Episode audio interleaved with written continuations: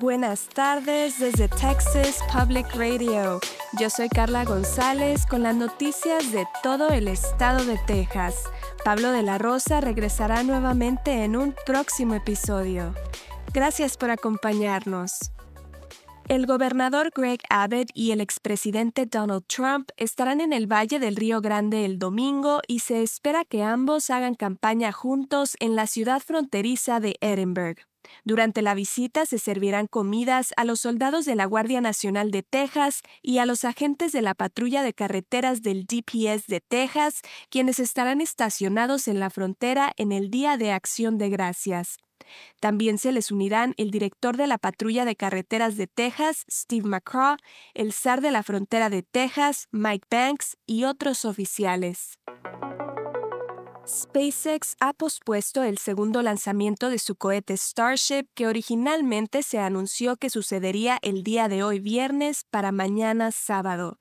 El CEO de SpaceX, Elon Musk, confirmó el cambio de planes a través de la plataforma de redes sociales X, antes conocida como Twitter, el jueves por la tarde. Musk dijo que SpaceX tuvo que reemplazar una pieza del cohete Starship antes de poder hacer el lanzamiento. La pieza llamada actuador de aleta de rejilla sirve para estabilizar y frenar el cohete durante su aterrizaje. El lanzamiento estaba originalmente programado para el viernes después de que la compañía recibiera la aprobación regulatoria tanto de la Administración Federal de Aviación como del Servicio de Pesca y Vida Silvestre de los Estados Unidos. La nueva ventana de lanzamiento de Starship comenzará a las 7 a.m. hora central el día sábado. Los alcaldes de San Antonio y de la ciudad mexicana de Monterrey han firmado una carta de intención para impulsar conjuntamente las economías de ambas ciudades. La colaboración incluye el desarrollo de la fuerza laboral, la atención médica, la inteligencia artificial, la ciberseguridad y el turismo. La intención es que las instituciones académicas, las asociaciones comerciales y los centros de investigación en ambas ciudades trabajen juntos para desarrollar un ecosistema industrial de clase mundial.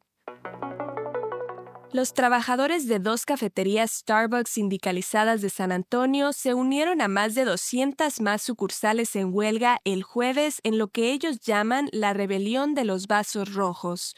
Los trabajadores en San Antonio dijeron que están en huelga para exigir un número más adecuado de miembros de personal en sus tiendas y para que Starbucks acceda a negociar con sus trabajadores el personal de la tienda de Starbucks en Wurzbach y Blanco y la de East Houston y St. Mary's participaron en la huelga nacional de un día.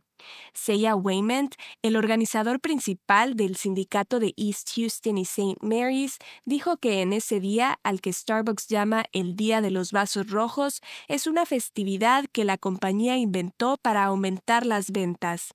Wayment agregó que durante ese día cada año, Starbucks regala productos a los clientes, lo que causa que las sucursales se llenen y los trabajadores se vean abrumados, ya que no se les proporciona personal de apoyo ni sueldo extra. Wayment dijo que ellos y otros trabajadores en todo el país aún no han podido negociar con la empresa. Starbucks ha dicho que está dispuesto a negociar, pero solo en persona, algo a lo que el sindicato se ha opuesto. Esto ha sido TPR Noticias al Día. Siga nuestro canal en YouTube o Facebook para no perderse ninguna historia. Desde el Valle del Río Grande para Texas Public Radio, yo soy Carla González. Este año en Texas Mutual Insurance Company estamos celebrando 25 años de dividendos con un récord de 340 millones distribuidos en negocios de Texas. Vea cómo los negocios son mejores con Texas Mutual en texasmutual.com diagonal dividendos.